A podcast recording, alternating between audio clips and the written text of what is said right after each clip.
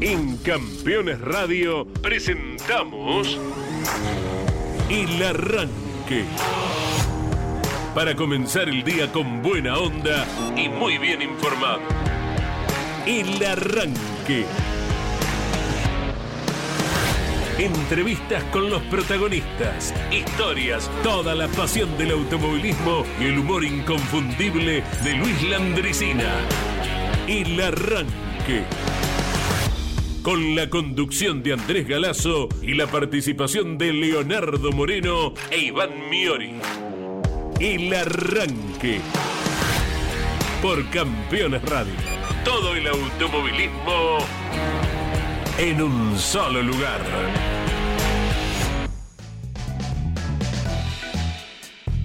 Hola, muy buenos días con la locución de Claudio Orellano, la operación de Claudio Nanetti. Aquí les acompañamos. ¿Qué anduvo haciendo el fin de semana, don Leo Moreno? Buen Eh, día. Buen día para todos y todas. Eh, escuchando, iba eh, tocando la guitarra, eh, entre tantas cosas, eh, fue de ocio el fin de semana Mira. y de mucha gastronomía y de mucha salida. No tenía carrera, aproveché el fin de semana largo, me puse al día con muchas series. Succession estoy mirando, Sucesión, una de una empresa, Ajá. una familia, oh, se dan con todo, se las recomiendo altamente, está en HBO Max. ¿Se sacan los ojos? Sí, y por la plata, el dinero. ¿Quién va a ser el heredero? Ah, Ahí, ahí está todo el bolonqui. Eh, mírenla porque está muy buena. Y me puse al día, debo haber mirado 14 capítulos. más Ah, menos, bueno, tranquilo, Sí, sí, tranquilo. sí, Casi sí. nada. Y Señor- después escuché campeones. Ah, sí, Sí, bueno, señor, ahí estuvo sí. lo mejor Eh, entonces. sí, señor. Señor Iván Miori, buen día. ¿Qué anduvo haciendo? Hola Andy, buen día, buen día para todos. Eh, por supuesto que trabajando con la web y las redes de, de campeones, con lo ocurrido en Paraná, en Concordia, con el TN, con el Top Race, eh, también eh, disfrutando de vez en cuando eh, de, de- de la gastronomía de todos estos días. Le dimos lindo al diente, Muy bien. pero bueno, y sí, había ¿Está que durmiendo ya? Un poquito mejor, Ah, venimos un poquito bien. mejor. Sí, sí, sí, ya le estamos agarrando la, la- la mano a Luca. Pero bien, bien, por suerte todo muy bien y ya estamos, perdón que lo diga a las 10 de la mañana, 3 minutos, pero ya es semana de turismo carretera en el Calafate. Y tu cuerpo lo sabe. Y tu cuerpo lo sabe. y en un ratito señor. ya vamos a chusmear el pronóstico. Sí, señor. A ver con qué nos vamos a encontrar el próximo fin de semana. Actualizar a cada momento eh, para que nuestros compañeros y todo el mundo que viaje al Calafate no olvide del abrigo correspondiente. ¿eh? Calzoncillo largo. Lo que fuere, un par de usé. medias, eh, Mm. eh, vestimenta tipo eh, cebolla, como le llaman, esa que Sí. te vas quitando si la temperatura aumenta un poquito. Claro. Eh, bien, ya es de interés eh, público para toda la gente que vaya al Calafate saber cuánto tiene que llevar en eh, su bolsa. Ahora menos 2 bajo cero de sensación térmica. en Correcto, correcto. Ahora. Eso habla de lo que es nuestra Argentina, ¿no? Porque a lo mejor te vas a, a Misiones, a Puerto Iguazú, al otro extremo, o te vas a, Mirá. a La Quiaca eh, y tenés eh, por arriba de 30. Río Cuarto va a ser 29 hoy, por Ajá, ejemplo. mira, no- no tan al Estamos norte, en mirá. 21. En el Río centro Cuarto, del sí. país. Que corre el turismo pista el fin de semana. en- Exactamente. En, Córdoba. Bien, bien. Para bueno. que se den una idea de cómo está el país. Durante el fin de semana hemos disfrutado de cada una de las carreras argentinas con Pablo Culela, Ariel Larralde, nos informamos todo acerca de la victoria del bicampeón eh, Diego Azara en el Top Race en Concordia, en una carrera que comenzó movida y con bueno, protagonistas que fueron quedando de a pie muy rápidamente y junto a Lon Chileniani, a Mariano Riviere, Sí. a Claudio Nanetti que operó técnicamente y la logística de Mario Valenti. Estuvimos en el Turismo Nacional en Concordia con una buena presencia de público para mm, observar lo que fue eh, la primera victoria de Tiago Martínez en la clase 2, el piloto de Río Gallegos, y el campeón de Lobería de la clase 3, Jonathan Castellano. Un podio que tuvo a dos pilotos. Tiago Martínez debe estar por poquito por debajo del 1.90. Sí. Y Jonathan está un poquito por arriba del 1.90. Así que estaban muy distantes de sus perseguidores allá arriba en el momento de la celebración los dos ganadores. Y ¿eh? ganaron los campeones, porque así lo citaba Andy, Diego Azar en el eh, Top Race y Sí. Jonathan Castellano en el Turismo Nacional. Y recién eh, compartíamos en las redes de, de campeones un dato que aportaba Miguel Páez, nuestro compañero, ayer en el cierre de la transmisión. Un dato que aportaba ayer por hoy, porque, porque un 10 de abril, hoy, pero 35 años para atrás, estamos en el 1988, Oscar el Pincho Castellano estrenaba el 1 en el turismo carretera con victoria en la tercera fecha. Ayer Jonathan, su hijo, estrenó el 1 Mirá vos. en el TN en la tercera fecha. Marcas distintas, categorías distintas, pero se ve que, o sea, hoy, con el diario del lunes, me preguntabas quién ganaba en el TN y me la jugaba por el pinchito por este, Muy bien. eh, este lindo gusta. número, ¿no? En la tercera fecha estrenan el 1, padre e hijo. Me gusta. Se unen algunas energías, vaya a saber desde dónde tal vez, me, ¿no? me- me fascina cuando ocurren esas Esa cosas. del 86 que sacaste. Sí, de la galera. Johnny de Benedictis, la primera del 86, y su hijo Juan Bautista, la primera del año pasado. Justo en los mundiales, ¿no? Sí, sí, sí. ¿No? ¿Eh? Y campeones del mundo los dos. Ja. Ay, por Dios. Eso fue absolutamente eh, ¿Cuánto le Valorable. llevó ganar a Castellano el año pasado para ser campeón? todo el campeonato. Todo el campeonato. Sí. ¿Eh? Claro, Todo ganó en la última cuando hacía falta, cuando era absolutamente indispensable para él Sí. hacerlo, porque automáticamente si ganaba en Rosario se coronaba campeón, lo hizo, eh, como en su momento en el turismo carretera lo hizo Agustín Canapino 2010 y como lo hizo Mauro Ya Lombardo, eh, debemos recordarlo, Claro. esto 2012, La definición, cuando sí. debía ganar la última en el premio Coronación en La Plata, lo hizo y se coronó en esa temporada, ¿verdad? Eh, Así Canapino, que 2010. y 2012 ya Lombardo. Claro, ah, está bien, exacto. perdón, perdón, Sí, perdón. sí.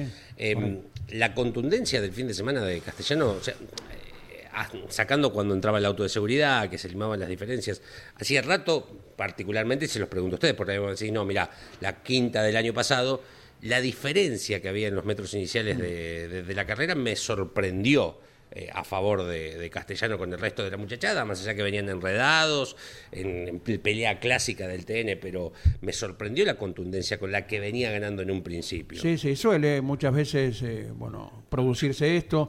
Eh, La única posición que no tuvo variantes fue precisamente la de Castellano, a espaldas como de costumbre. Hay tanto auto junto en el turismo nacional, y por tanto rendimiento disímil en una parte y en otra del circuito, y es ese, lo podemos decir por enésima vez, Sí. ¿verdad? El encanto que tiene el TN, que muchas veces hay roces, sí, eh, pero es porque los autos no pueden separarse del perseguidor y vos a lo mejor no podés tanto superar al que va adelante y es ahí donde se forman eh, pelotones que, bueno, hacen entretenida la carrera y tenés que mirar para aquí, mirar para allá y hay veces que querés contar tantas cosas que han pasado que alguna Claro. te queda picando, como por ejemplo, casi sobre el final de la carrera, la clase 3 tiene siete campeones corriendo, ¿no? Siete campeones de la clase 3. Después si le agregamos a, Cabre- a Cravero, a Franetovich, hay dos campeones de la Claro. clase 2.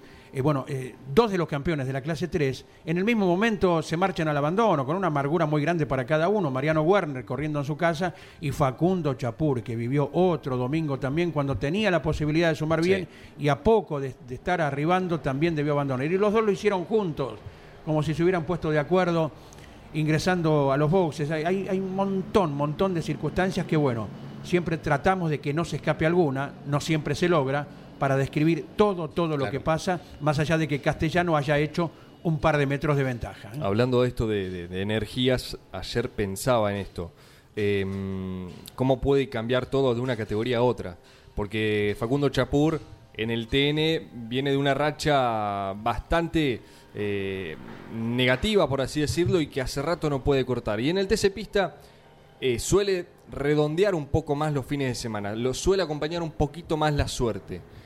Y también pensaba en Gastón Llanza, que viene de ganar 3 de 5 en el Pista Mouras y en el TN le ocurre lo contrario. No, por algún motivo u otro termina abandonando en la final, pero no es que comienza ya desde abajo el fin de semana. Es protagonista en entrenamiento, en clasificación, en la serie y siempre por H o por B algo le sucede al de San Vicente que no puede completar la, la carrera final. ¿no? La contracara de los pilotos en una categoría o en otra. Vinagre, chicos. Sí, Vinagre y limones adentro. mucho. Sí. Hubo un porcentaje menos deseado de- de- que todos, ¿no? Por eh, el índice de inconvenientes técnicos, motor por un lado, semieje por otro, de lo que pudimos conocer. Pero es una categoría que desarrolla los elementos y esto siempre te lleva un poquito a estar en el límite, ¿no? Para procurar mejor rendimiento y ponerte al límite a lo mejor con los elementos que desarrollas en pos justamente de ser más rápido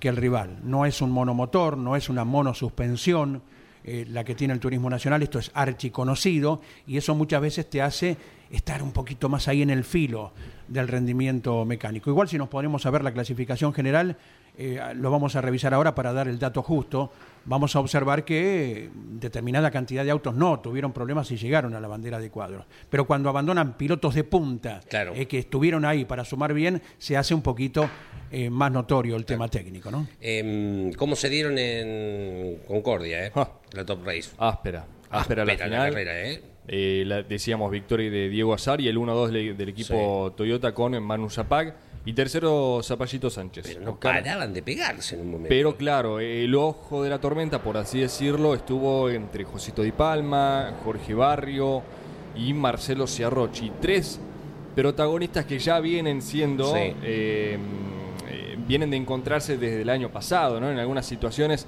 bueno, en realidad Barrio y Ciarrochi sobre todo, eh, Josito También. con también. Exacto. Eh, en la largada misma, ya en la primera curva a la izquierda que tiene Concordia, eh, se queda Barrio en el medio en una especie de, de, de sándwich.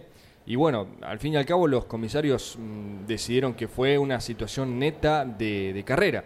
Pero Barrio al quedar encerrado, al quedar en el medio, toca primero a Ciarrochi, Ciarrochi se cruza y lo toca un poquito a Di Palma y en una especie de efecto dominó, el que más perdió ahí fue Josito, porque si bien Ciarrochi fue al pasto, volvió antes y Josito volvió mucho tiempo después a la cinta asfáltica con la trompa eh, en gran Claro. medida dañada. Pierde la punta del Y campeonato. después, claro, después tiene otro Claro. inconveniente que ya directamente es abandono. Jorgito Barrio pudo avanzar, quedó cuarto al final sin ninguna sanción para el piloto de Sí. Pinamar, así lo entendieron los comisarios deportivos.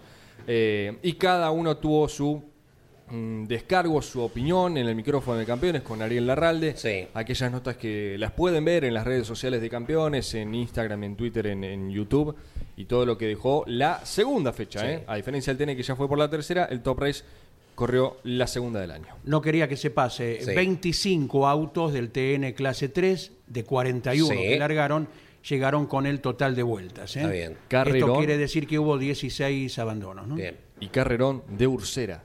Sí. José Manuel Ursera que ahora tenemos que hablar de eso también. Lo del sábado. Ajá. El grupo clasificatorio, el grupo de, vamos a hacer entre comillas, el, el de los rápidos, ¿no? Los más adelantados en el campeonato, en el ranking del campeonato, que al momento de clasificar, a mí particularmente me llamó la atención, porque quizás uno espera esa situación en Rafaela, en Toay, no me lo esperaba en Paraná y en Autos del TN. Y así todo, decidieron esperar hasta último momento para salir a pista con esta especulación que vemos habitualmente en los trazados veloces. Exactamente. Y es una determinación compartida entre director deportivo y piloto. Vaya a saber quién pesa más cuando antes de que el grupo A salga a la pista diga, bueno, ¿qué hacemos? ¿Esperamos? Claro. Esperamos a, a- a que el reloj nos marque solamente para dar una vuelta, que pasa en muchos casos, y fue lo de Ursera, que se complicó en el tránsito. Claro. Después salen todos juntos, y el tránsito era la 9 de julio, más o menos. Sí. Se están pasando Sí. uno y otro. Este es el, el Hércules, ¿no? El que está, está- pasando ahora. Y, y helicópteros recién estuvieron pasando también. A mí me, a mí me preocupa. Me parece que gente que nos viene a, a espiar y, Puede ser, ¿eh? y a querer escuchar el arranque dando vueltas por arriba de, de Le decimos a la gente que no escucha el ambiente, Claro. que pasan helicópteros, aviones, que se escuchan sí, por sí. afuera. Y eh, estamos en Villa Devoto, en Capital Claro, Federal. correcto. Por las Exacto. Después, bueno, se eh, produce tanto tránsito en la pista que todos los que decidieron salir juntos no tienen el espacio necesario para la vuelta ideal. Uno de ellos fue Ursera, que quedó Sí. último, lógicamente su serie desde el fondo, remó, remó, y al final, creo, creo, eligió ser sexto. Cuando venía quinto y cargando 10 kilos, Claro. le cedió el puesto, me parece, a su compañero Matías Muñoz Marchesi, y Ursera llegó a un destacado sexto puesto que lo mantiene prendido en el campeonato que luego estaremos detallando más allá de todo lo que eh, con cada uno de, de los datos necesarios a partir de las 12 Claudio Lignani detalla Claro. en motor informativo aquí. ¿eh? Y con la cuarta ubicación de Santero, el mendocino es el líder del campeonato de la clase 3. Pero volviendo a este tema de la clasificación, yo la verdad no, no lo entiendo. No es que no lo quiera entender, de, de verdad no... No es mejor, estoy pensando en voz alta, no es mejor salir y tener al menos una vuelta, un registro, en vez de ir a todo o nada que tampoco, el hecho de esperar hasta último momento, tampoco te garantiza que vayas a ir solo o atrás de otro en succión. Claro, no sé, así lo veo yo, ¿eh? Apenas sale el primer valiente, todos los demás van atrás. Y eso, con el poco tiempo que hay por delante, te garantiza que es una sola vuelta. Y con ese alto tránsito que se produce, después vino el grupo C, que era el último en clasificar, el grupo B. Y Mariano Werner, girando solo, se despachó con el 1. eh, corriendo en su casa. Después no pudo ganar la serie, algún inconveniente de acelerador lo retrasó un poquito y algún semieje en la prueba final, ¿no? ¿Sabes dónde vimos esto también? Entre Leu el año pasado. Sí, no, en los veloces sí, en los veloces ponerle la firma, que va a seguir siendo así. Bueno, es para entretenerse y es, si se quiere, una forma de autopenalizar y le da ocasión a otros pilotos de trascender en la clasificación, que son los que en su grupo deciden salir antes. Eh, es a cuenta y riesgo de cada uno. Sí. ¿eh? Y la gente que está ahí en la tribuna, lo veíamos enfrente, cruzada de brazos, esperando, no, no llegué a escuchar si había algún silbido o algún grito, pero esperando que los protagonistas salgan a hacer lo que la gente espera, que es andar lo más rápido posible en la pista. ¿no? Claro, eh, hablando de eso, de gente, me dio la impresión que clásico de Paraná, sea cual sea la categoría que vaya, por sobre todo el turismo de carretera, ¿no? Pero muchísimos espectadores me dio la impresión, ¿no? Aunque el TC no sé si va a ir, ¿no? Claro. Ya Eh, vamos a hablar de ese tema. no hubo tanta gente como el año pasado, Ajá, pero hubo un mejor marco de lo que presumíamos el sábado. ajá. Vos te- el, el año pasado tengo la imagen porque te acordás con quién hablaste antes de acreditar y había Sí. un borbollón de gente ¿Era Pascua? en la acreditación. Me parece que no. No, Que para mí es una buen- fecha buen muy dato. especial. Buen dato, buen dato. Y este año entramos, sí, ya en el documento, pim, pum, ya estábamos adentro. El sábado el panorama era mm, medio desalentador y el domingo mejoró mucho, mejoró mucho, sin ser la cantidad del año pasado, pero igual daba bien ¿eh? para las cámaras, para las fotos, Sí. la cantidad de gente sí, que sí. hubo en derredor. ¿eh? Es fin de Me semana gustaría- mega largo. Muchos se fueron de vacaciones. Sí, claro. Dos millones el movimiento.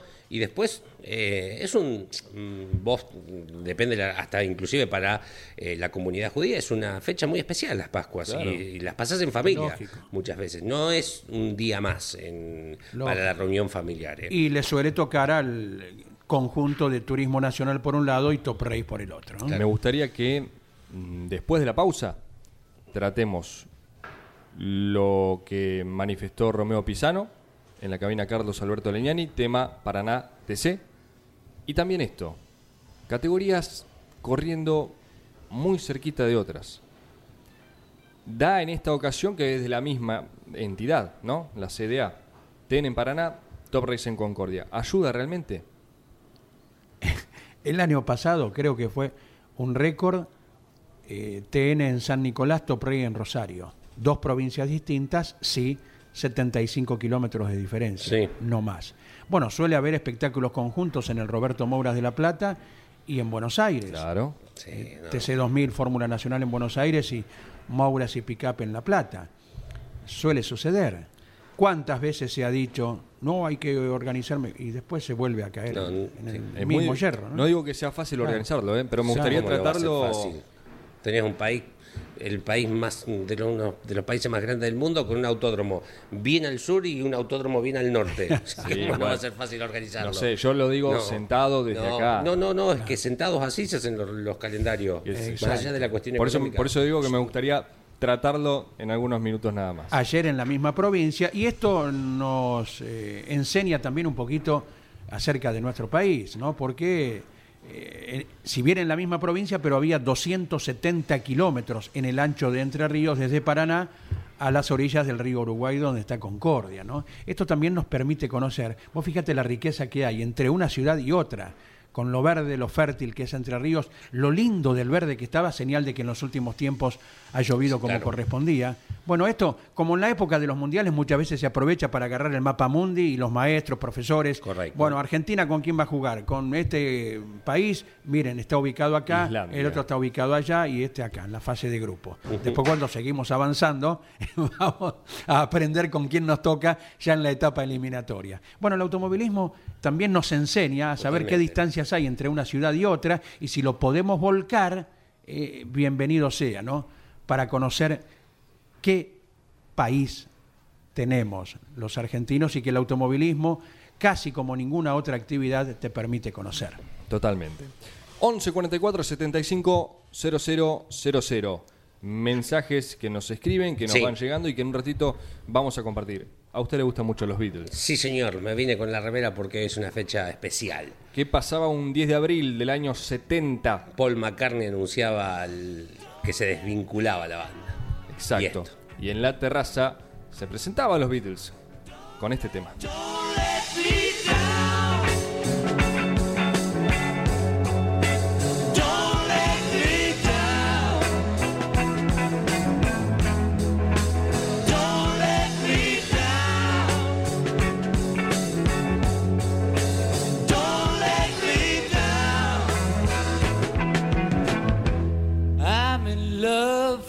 The first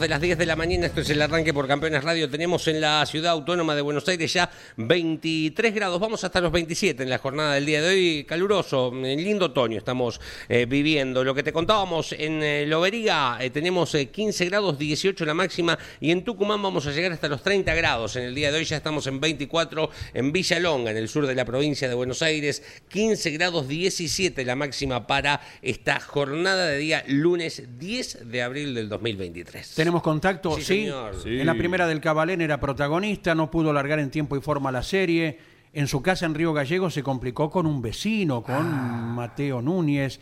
Y la tercera fue la vencida, donde todo se coordinó para que Tiago Martínez ganase en la clase 2 del Turismo Nacional. Tiago, buen día, bienvenido a Campeones Radio, felicitaciones.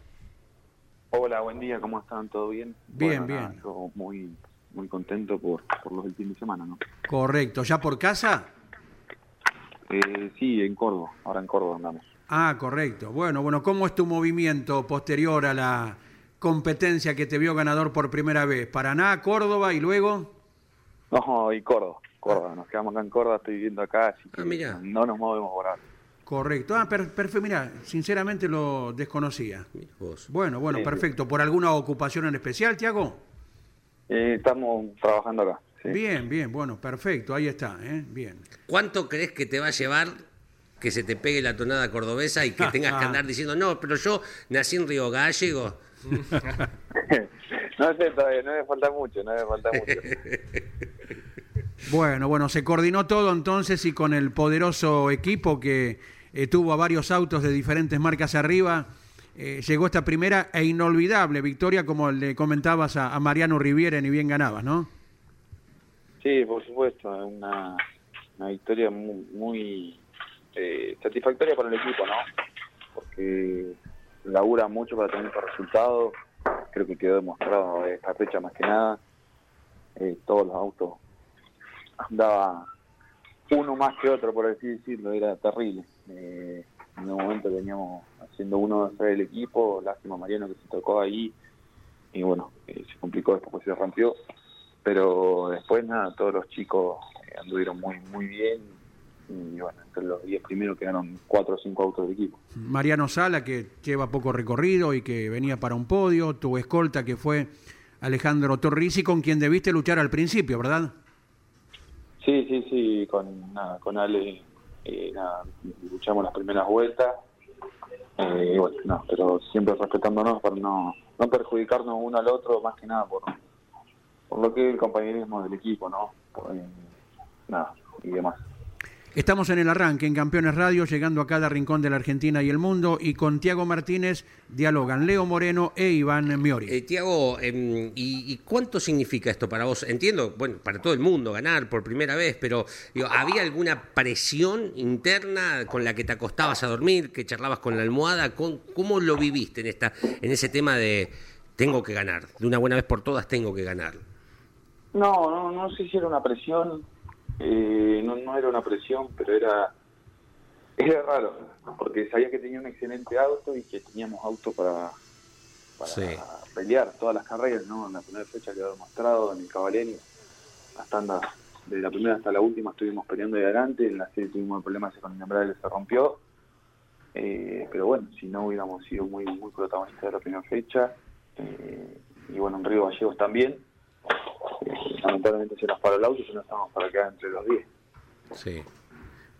Pero cuando ves que se te escapan así, tan las cuestiones de la mano, decir, che, no, no, no tengo que desaprovechar esto, el momento. No, no, no, por supuesto, o sea, es muy complicado funcionar muy bien y más en el TN.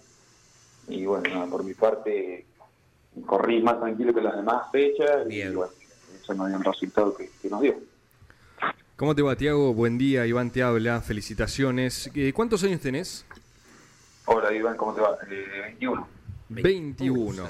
El hombre de Río Gallegos que actualmente reside en, eh, en Córdoba y que hiciste este año tu aparición en la clase menor del TN o al- algunas competencias, ¿no? El año pasado puede ser.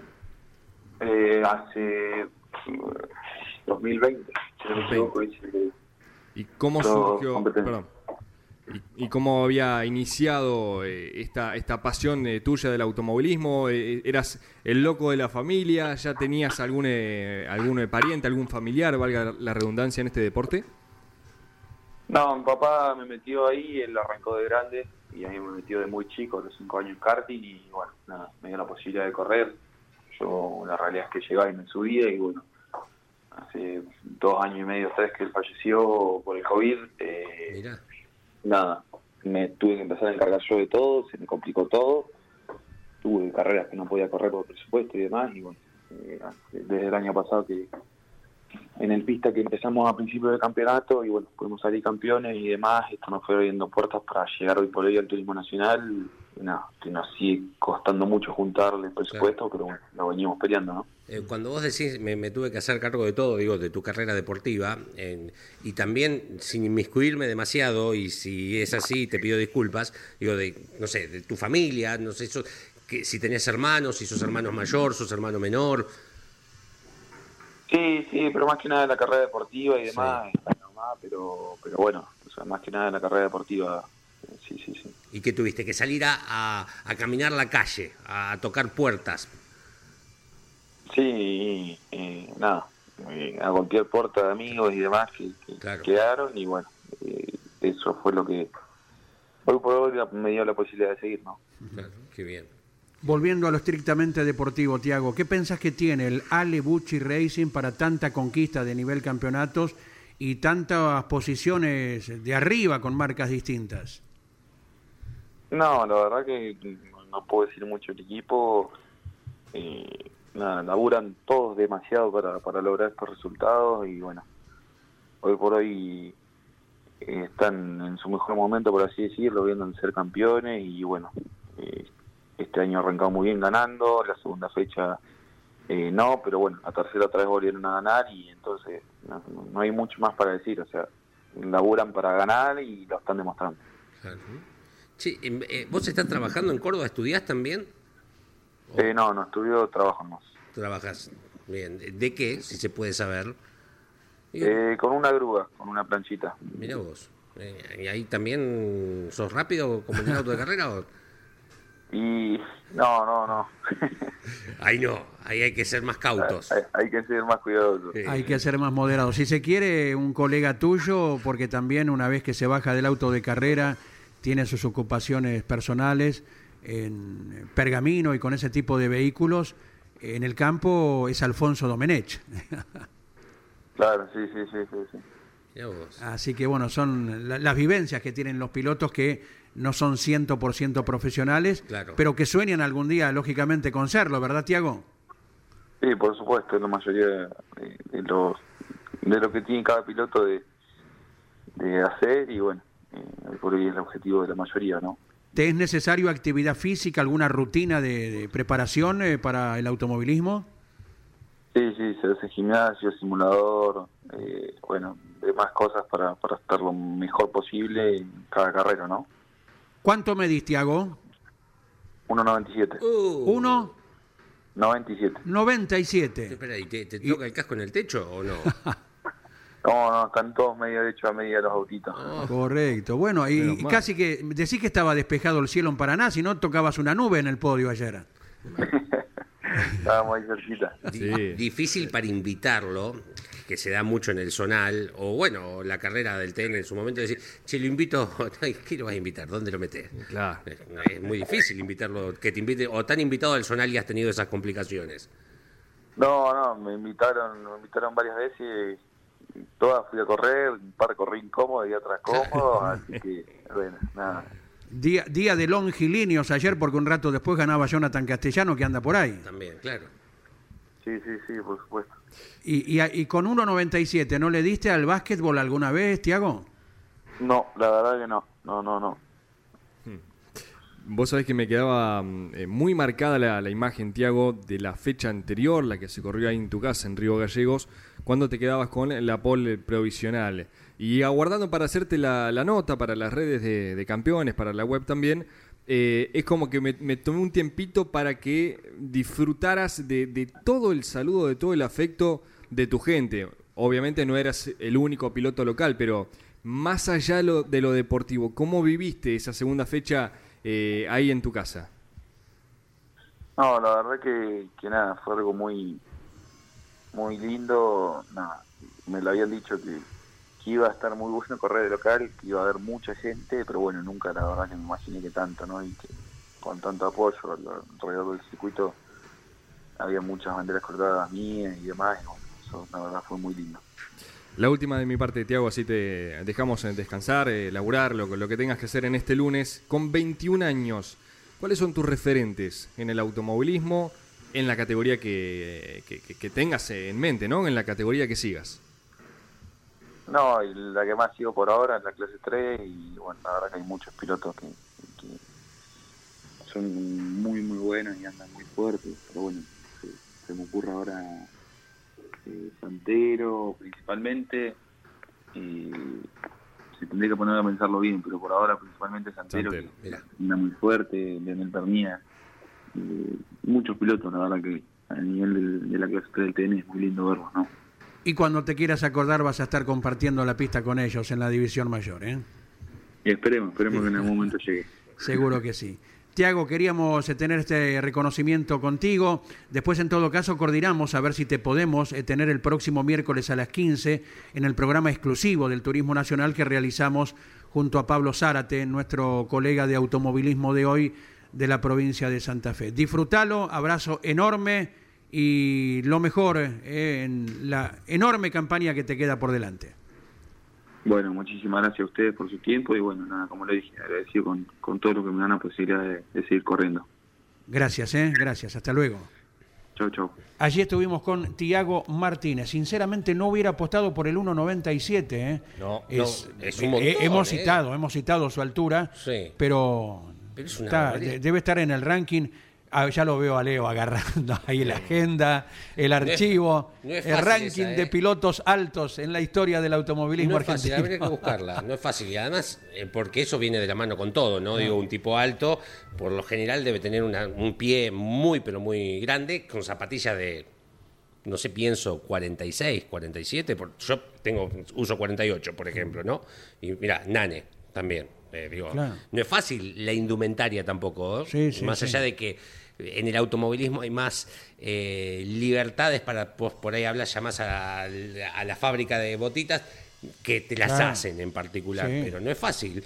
Y, y si no se construyen los autos a medida para el piloto, y en esto de que por ahí la construcción arranca de adentro para afuera, calculo que se entiende el término, Sí, sí. eh, no lo haces entrar en cualquier lugar, con las butacas de seguridad a, a este chico en un auto de carrera. ¿eh? A ver, eh, lista de pilotos bien, bien lungos, que uno se acuerde. eh, el inolvidable Gastón Perkins. Perkins, sí.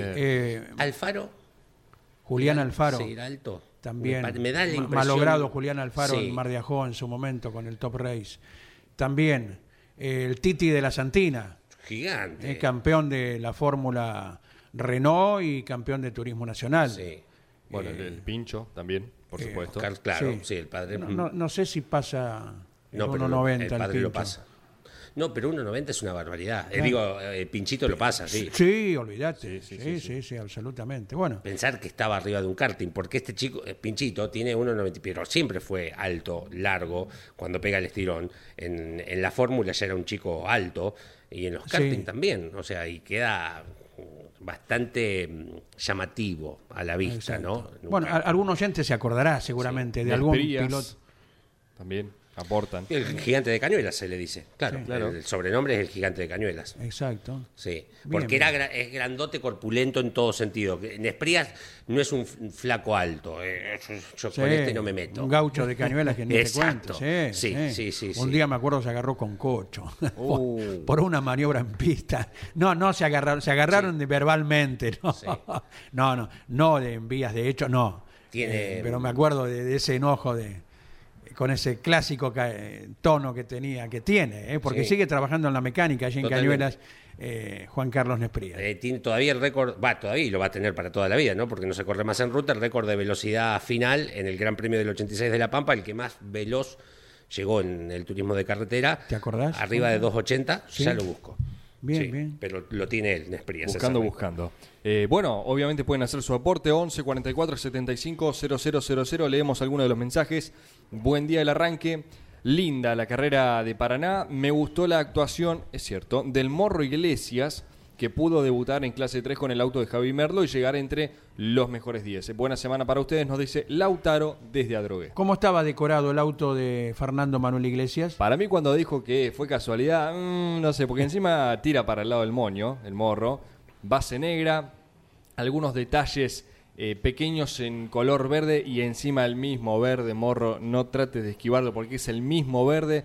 Y, oh casualidad, el 78 en los laterales pintado de color verde. Era el Indy hecho TN de Canapino.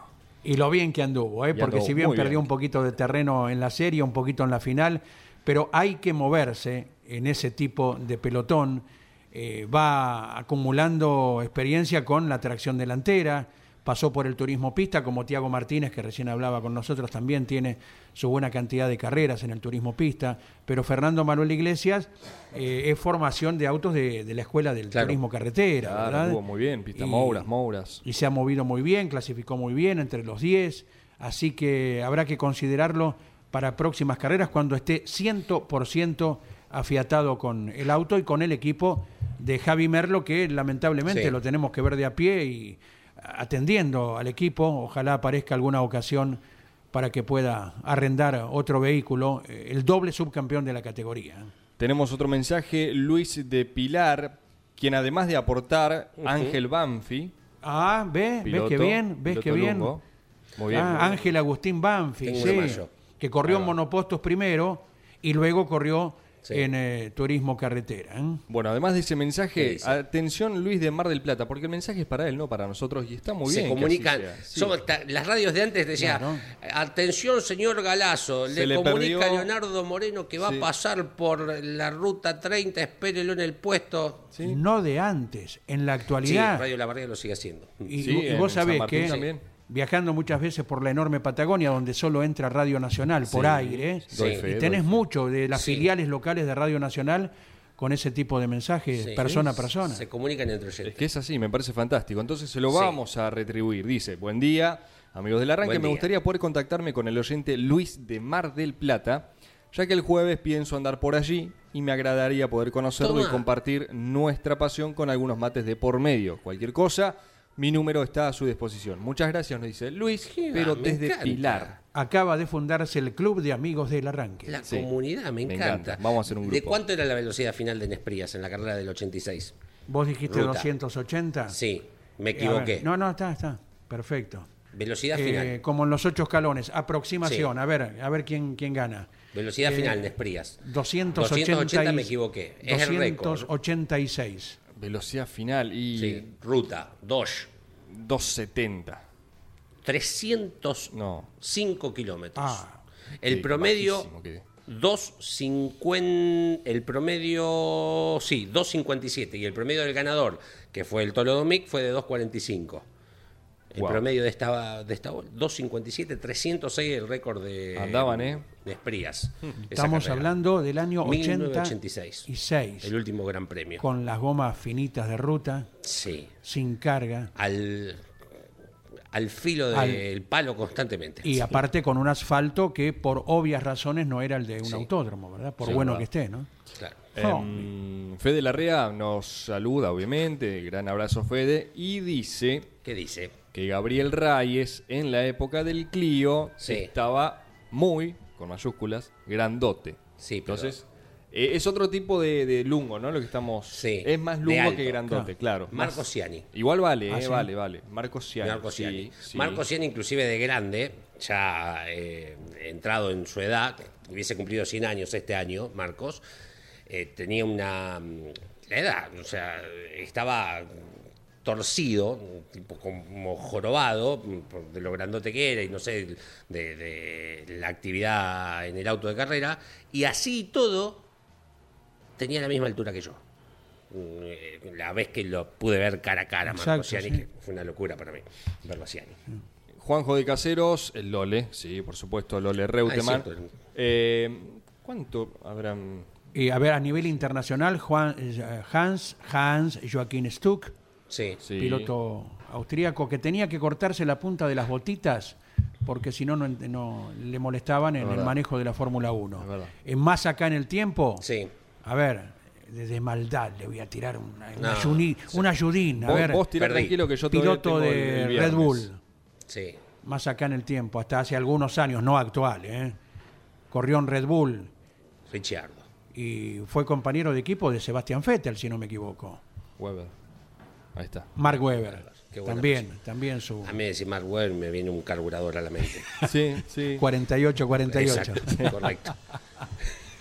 Es un apellido bien fierrero, ¿no? Sí, totalmente. Me, me gusta. me gusta. Totalmente. No pienso en otra cosa. Me decís, pero correr en la Fórmula 1, no, carburador. Para mí, sí, sí, exacto. Bueno, después tengo mm, un datito, eh, no lo quiero spoilear a Jorge, pero eh, hoy se cumplen años de la única victoria del cuadrado de Peduzzi, un auto tremendamente distinto a todo, ¿eh? el cuadrado de Peduzzi. Tengo una maquetita, un auto fenomenal. Dos datitos. Esto fue en el 66, un 10 de abril, por supuesto, en el Autódromo de Buenos Aires, una sumatoria de tiempos, ganó la segunda. ¿Sabían, eh, lo tienen en la mente el cuadrado de Peduzzi? Sí, Ah, emblema de su momento. El sí. acompañante iba atrás en la carrera que gana. claro. En el asiento, o sea, la, la butaca, iba sentado en el medio Peduzzi, Ricardo Peduzzi, hijo de Félix, Ricardo, y el acompañante sentado atrás de manera eh, perpendicular, ¿no? Digo, uno atrás del otro como si fuera un colectivo. Eh, después la CTC le pidió, la CTC sí, que mm, lo acomodara adelante, pero esta victoria es con el acompañante atrás. Eh, motor Chevrolet, que había sacado de la coupé de su padre, seis cilindros, después, más tiempo más adelante, va a tener mecánica Tornado. Hoy se cumplen 57 años. Con esta victoria, la única que tiene Ricardo Peduzzi en el automovilismo, eh, en el TC, perdón, se- porque después fue campeón del TC del Oeste, mm, me rectifico entonces, con esta victoria que tiene el TC, se suma a esa lista del informe que salió hace un par de semanas atrás con la victoria de Ciantini en el turismo de carretera, en la página de campeones y en todas sus redes, de padre e hijos ganadores en el turismo de carretera, porque su papá Félix Peduzzi había ganado ya en más de una oportunidad. Exacto. Mensaje de Miguel desde Pacheco. Dice Nigel Mansell, enorme. Mi piloto favorito, enorme en todos los sentidos, el británico. Eh, si recuerda Miguel la estatura, no Sí. lo tengo como muy alto a Nigel Mansell. No me parece pero, a mí, claro. Viste, muchas veces te engaña, ¿eh? Sí, Ojo, ¿eh? claro. La, la percepción ah, televisiva, fotográfica, a la personal, ¿eh? Gracias, Miguel, desde Pacheco, por estar en contacto con nosotros. La TV engorda, dicen. Por eso a mí me da muchísimo terror lo que vamos a hacer cuando estén como cámaras esto, porque no quiero imaginar lo que va a ser esto Mire usted. cuando estemos con la radio sea televisada también. Mira. Dicen que eso. Bueno, señores, llega don Luis Landricina con 48 minutos ya de las 10 de la mañana. ¿Cómo se ha pasado este lunes? Dale. La otra es de acá de Buenos Aires. La señora que me contó esta historia es una señora de lo que dirían los periodistas del jet set. Pero me pidió que no revele su nombre, dice, porque mira, la historia es con mi mamá. Mi mamá es una tipa muy gauchita, de la provincia de Buenos Aires, gente de plata, que tiene sus roces, pero son de campo. Tienen estancia y les gusta vivir en el campo. Y hay cosas que sabe y cosas que no. Y yo no me preocupo para, para, que, para decir, no, mamá, que esto es así, que esto es así. Gente de mucho dinero, los padres de esta amiga mía, que es una señora muy importante de acá. Y dice, yo te lo quiero contar porque me parece que tiene, tiene en el fondo, tiene ternura, tiene, es lindo para contarlo. No digas el nombre. Dice que una prima de ella, a la postre sobrina de su madre, se casaba. Y esta que se casaba, además era hijada de bautismo de su madre. Entonces dice que la madre la llama desde el, desde el campo. Y le dice, fulana, ¿te enteraste? Dice que se casa mi hijada, ¿no? ¿Sí? Llegaron las invitaciones, ¿viste dónde es la fiesta? En el Sheraton, che. Así que voy a tener que ir con una ropita decente, porque ahí se van a tirar el ropero arriba todas y la ferretería también. Y viste que yo siempre soy muy modestita para vestir, bien vestida, pero me gustaría ir con una cosa más, más, más importante. Y la hija, que conoce todo el ambiente acá, le dice, pero vení mamá, yo soy, conozco las mejores casas de moda de acá. Y elegí lo que a vos te gusta, es más, te regalo yo la ropa. No, no, no, yo no quiero que vos me regales. No necesito tu plata, lo- yo quiero que vos me lleves a un lugar donde me vistan bien. Vení. Y viene la madre y la lleva a una de estas casas de ahí de la Avenida Alvear. Modisto, tenían de todo. ¿eh? Gino Bogani, Elsa Serrano, Pierre Cardin, de la Renta. Le entraron a mostrar modelos. Mujer de campo, acostumbrada a vestirse sin tanto atrevimiento, acá no iba a mostrar la hilacha. Ella quería una cosa acorde a sus años. Y le dijo, yo quiero una cosa mm, decentita, que sea linda pero decentita. A tal punto que lo que le llamó la atención fue un trajecito sastre, dice, de terciopelo, con unas, unos apliques, una suerte de flores simuladas con unas pieles y unas piedras. Muy lindo, dice que era. Y que le dijo, este está gauchito, ¿eh? Este está como para mí, dice que le dijo. Y le dice, ¿cuánto sale esto? Acostumbrada a la modista del pueblo, ella le dieron el precio y la acostaron. Y le salió bien de adentro. pues. Gente de plata, pero que no estaba acostumbrada a tirarla así en un, en un modelo exclusivo. Entonces, a la flauta, dice, pero está saladito esto. Pero con total sinceridad se lo dijo. Y la dueña del local trató de defender su producto. Discúlpeme, señora. No se olvide, dice que esto es de Elsa Serrano. Ah, dice, ropa usada no le compro.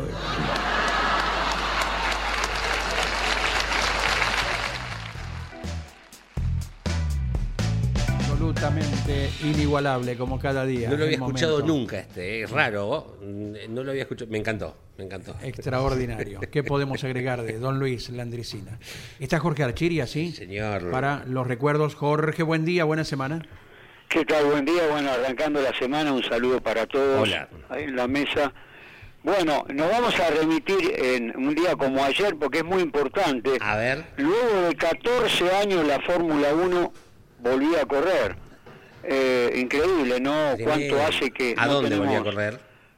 Claro. Acá en Buenos Aires. Acá en Buenos Aires, eh, eh, un fin de semana asignado por la lluvia, me acuerdo perfectamente, y se impuso Damon Hill con el Williams, seguido por el francés Jean Alesi y el alemán Michael Schumacher, eh, que fue el último ganador en el 98 del Gran Premio de la República Argentina. Después no se volvió a correr lamentablemente, ¿no? ¿Fuiste? Sí, sí, eh, eh, es increíble porque eh, pude acceder a los boxes, estuve en, en los diferentes eh, eh, lugares de, Sí. de los equipos y tuve la suerte de verlo a Schumacher, ¿no? Claro. Este, y, y bueno, y todos los pilotos, los, los más simpáticos lejos, Sí. los mecánicos del equipo Ferrari, Ah, mira. eh, muy muy simpáticos este mostrando las cosas a la gente y, y bueno la verdad que fue inolvidable para mí fue inolvidable verlo a Schumacher ahora eh, bueno eh, que está a distancia esto de lo que ocurrió no Claro. Este para- vos, Andy, fuiste, o sea, transmitió campeones, ¿no? Campeones la hizo como una carrera de las nuestras, con Me boxes, muero. con puestos. Claro. con todo. ¿Y qué te tocó? Ex- eh, la calle de boxes. Espectacular. Eh, recuerdos. Eh, el inolvidable Rubén Luis Di Palma era uno de los comisarios Marshall, ¿verdad? Personajes eh, de nuestro automovilismo Ah, Sí. que oficiaban de comisarios de boxes. Sí. Y priorizó ir a ayudar a las víctimas de la inundación en Pergamino con su helicóptero a tener la actividad en la Fórmula 1. Absolutamente inigualable Rubén Luis Di Palma con miles de gestos. ¿Qué había pasado en Pergamino? esto. Perdón. Y la inundación La por la lluvia. Por la lluvia que citaba Jorge, que Ah, llovió varios días está. seguidos Bien. anteriormente. Recuerdos imborrables en Radio El Mundo le hacíamos flashes a Héctor Larrea. Y antes de que nos dieran aire, teníamos una cabinita muy chiquita con todos los elementos, pero poca visión de pista. El viernes eh, nos dicen, mira que está muy apurado, mira que viene corto con los tiempos. Se ponía un productor a cada rato. Le hicimos el informe en 30 segundos. Más papista y que el propio Papa. Héctor Larrea nos pide que le eh, detallemos el sonido de, de los autos al pasar. Como no, Héctor, levantamos la ventanilla, era vertical Sí. la ventanilla, y sacamos el micrófono, y pasaba un auto y pasaba otro. Digo, hasta que lo disponga, Héctor. Rapidísimo. Y claro. y ya me dio prurito y, y digo, una pena, Héctor, que no pase ninguna Ferrari en este momento por lo que significa Claro. Ferrari y el sonido distintivo. Y no hace, agradeció, lógicamente, y no hacemos más que cortar. Y pasó Berger con la Ferrari, que no lo vimos venir, sino estirábamos un poquito más para que se escuchara el motor eh, italiano, ¿verdad? Qué honesto que sos. ¿Por qué? Porque la gente no veía. Vos podrías tranquilamente haber dicho, eh, sos honesto, este que pasó fue una Ferrari. Eh, Es honestidad. la No, las cosas como son. Sí, sí, bueno, pero Y bueno, em, de esa carrera recuerdos que giró Reutemann con la Ferrari, que precisamente le trajeron para que lo le diera la exhibición, anduvo en el agua de primera.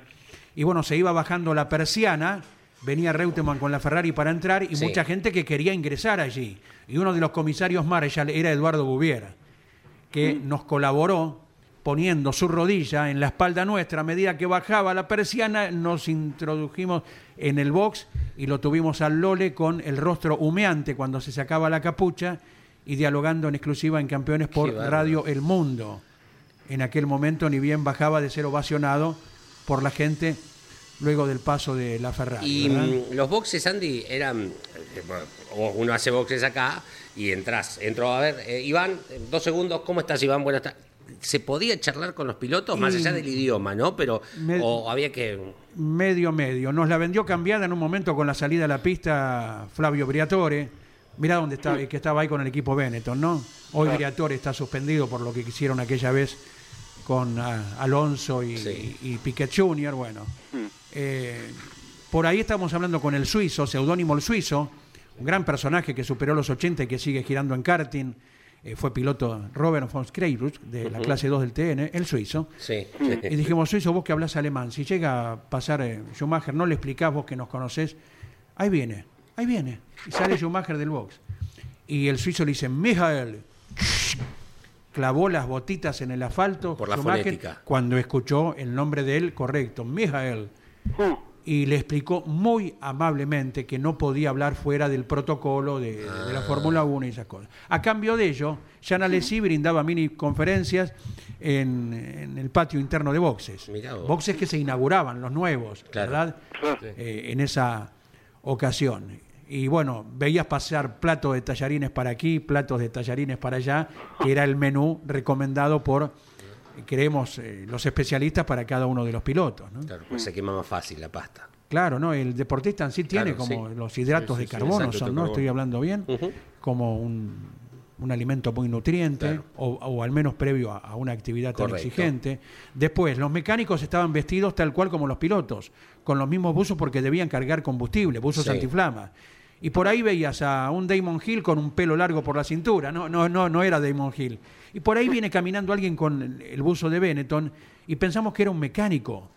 Y era Michael Schumacher que estaba buscando un baño. Cuando le adivinamos la intención, le- nos permitimos señalarle dónde estaba el baño, hoy arriba del box número uno, por allí, Sí. para hacer más o menos gráficos, arriba de la técnica. Y cuando bajó Schumacher de, de la gestión correspondiente, hizo una seña con cara de alivio, como que había hecho lo que generalmente el corredor hace Sí. antes de largar una carrera y que a lo mejor a él, bueno, había dejado el auto estacionado en la grilla, fue al baño y, y volvió a, a subirse al Benetton. No que venía de ser campeón del mundo, precisamente. Claro. 94 venía luciendo el 1, ¿no? Claro, 94-95 con Benetton. Pero es muy curioso de Reutemann porque giró seis vueltas y, y en la sexta vuelta marcó un tiempo de 2 minutos 11 que en un hipotético ordenamiento lo dejaba en el undécimo lugar de la grilla, ¿no? Claro. Qué bárbaro. Fuera, fuera de- Impresionante. Totalmente. Qué bárbaro.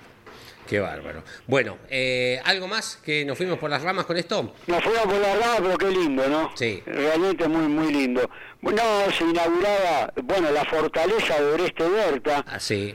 Eh, impresionante, ¿no? Hablar de Oreste Berta eh, sobre un proyecto y dirección de Jaime Miguel Roca.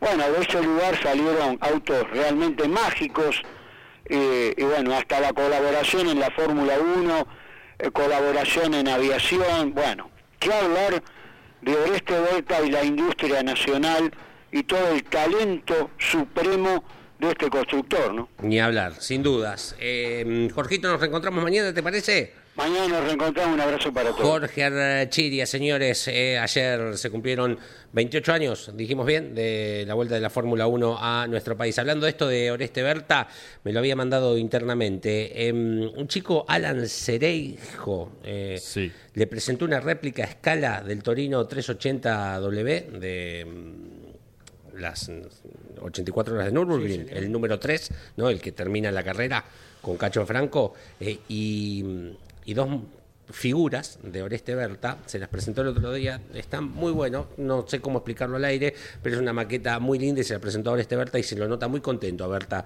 eh, observando los detalles que tiene, los detalles, pero hasta el mínimo que tiene esta maqueta, inclusive con Oreste Berta adentro. Eh, aporta Gerardo de San Martín de los ¿Qué Andes dice en esta Gerardo? lista que hicimos, en De- esta ah, especie de pilotos consigna, altos. pilotos lungos. Sí. Carlos Nani, el hombre de Quilmes. Carlos Nani, Es sí. el aporte. Está Sí, bien. señor. La espumita quilmenia. Sí. Claro, ¿verdad? exacto. Eh, sí, Carlos Nani, en la época de la ruta, en los 80, por ahí fue gran protagonista del TC. Sí, sí. Y van a aflorar muchos más en la memoria de la gente. Sí, sí. Pilotos que eh, tuvieron que hacer su esfuerzo ellos y quienes elaboraban los autos para que entrasen eh, como correspondía. ¿no? Todo esto vino a colación, lo recordamos para quien pudo haber entrado un poquito tarde hoy. Eh, sinceramente, no, no pensaba en el 1.97 Es ¿eh? un- de Tiago Martínez. Quedaste sorprendido. Sí, sí, sí. No, es que vos sabés que cuando le, le consulté por eh, ese momento del sábado de Río Gallegos con la pole provisional, el viernes, perdón, eh, y eso que cuando uno le hace nota está relativamente cerca, sea con micrófono para radio o micrófono y celular para las redes. Y no me parecía tampoco, ¿eh? 1.97. Capaz eh, uno lo, lo ve más... eh, ¿Cómo, cómo lo puedo decir? Eh, eh, ac- acobachado, más, más eh, Encorvado. encorvado y no, no me daba esa sensación, pero sí, Bueno. me, me sorprendió. Matías Rossi y Agustín Canapino Sí, también tienen su estatura. ¿eh? Sí. Sí, pero al lado de este chico son A propósito, dos de los siete nanitos. Son de jardín de infantes. a propósito de Canapino, eh, hay un video muy interesante que compartió el Titán con Ricardo Juncos Sí. de cómo se armó la butaca de Canapino. Y ahí dice, ahora pone Canapino, ahora que salió todo bien, tenemos que ser honestos. Después de tres intentos fallidos, así se armó la butaca para eh, el Indy. Fíjense eh, el trabajo, algo que parece quizás de afuera sencillo, y es eh, impresionante cómo se tiene que sentar Agustín, quedar quietito por, por unos cuantos minutos para que esa especie de masa de goma capte la forma del cuerpo eh, y no te puedes mover. Y quedar ahí y se lo ve a Ricardo metiendo mano. Es un video muy, muy lindo, está en las redes de Canapino, eh, por si quieren ir a, a verlo. Mañana Mañana. tratamos este tema de Paraná y el TC, Ah, eh, la sí. visita de Romeo Pisano, para aclarar algunas, bastantes. A mí me gustó la. pre- Vos se lo tiraste. Y sí, había que preguntarlo y Se lo tiraste si, si tenía algo que ver con lo de Aventín. Exacto. Y es lo No te que, lo guardaste. Y es lo que se comenta. ¿Para, ¿para qué vamos a andar con, Misterios. con indirectas o misterios?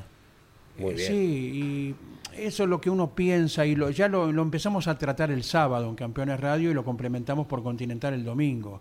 El automovilismo en muchos casos nos da muestras de comportamientos que difieren con otras esferas. Eh, y por eso el automovilismo, más allá de todos los inconvenientes y de que es el deporte más caro de practicar, funciona por la gente que lo elabora, que lo protagoniza y que tiene un espíritu muy especial para llevar adelante la actividad. Eh, pero en algunos otros casos a lo mejor caemos en baches de otras esferas de nuestro comportamiento a nivel país, ¿verdad? Y creo que hay que procurar siempre el bien común. Paraná es una plaza absolutamente taquillera, eh, un escenario que provoca buenos espectáculos. Eso es lo que más me ¿Eh? duele y me llama la atención, porque si vos como dirigente sabés que quizás el público reclama falta de espectáculo, ¿cómo vas a dejar afuera a uno de los circuitos que te da eso? Lo del público que puede ser convocante quizás lo tenga en algún otro circuitos donde no salen buenas carreras.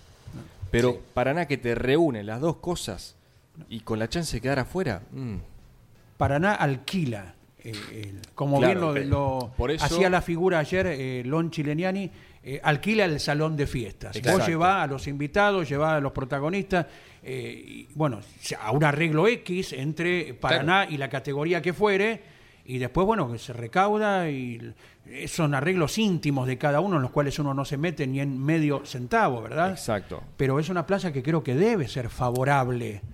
Si Paraná te alquila y, y vos después llegás a la, si te llevas la recaudación, si te si vas a mitad y mitad, no sé, hay miles de formas. Pero la, la base cuál es? El circuito del cual se trata, el lugar, ¿verdad? Que procura también asistencia de gente de otras provincias. Porque qué correntino puede venir, qué misionero puede acercarse, qué santafesino cruza el túnel, qué uruguayo cruza el río Uruguay y toda la provincia de Entre Ríos para ir a ver el TC.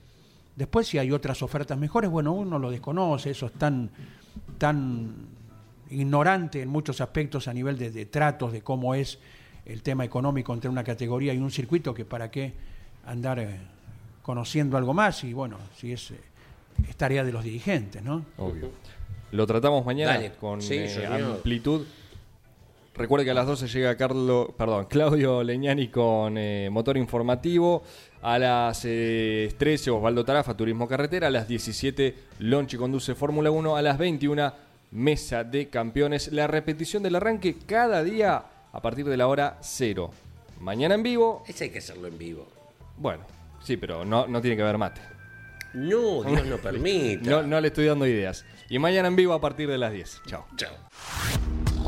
Campeones Radio presentó El Arranque. Entrevistas con los protagonistas, historias, toda la pasión del automovilismo y el humor inconfundible de Luis Landricina. El Arranque.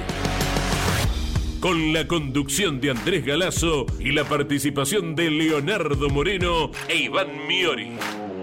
El Arranque por Campeones Radio. Todo el automovilismo en un solo lugar.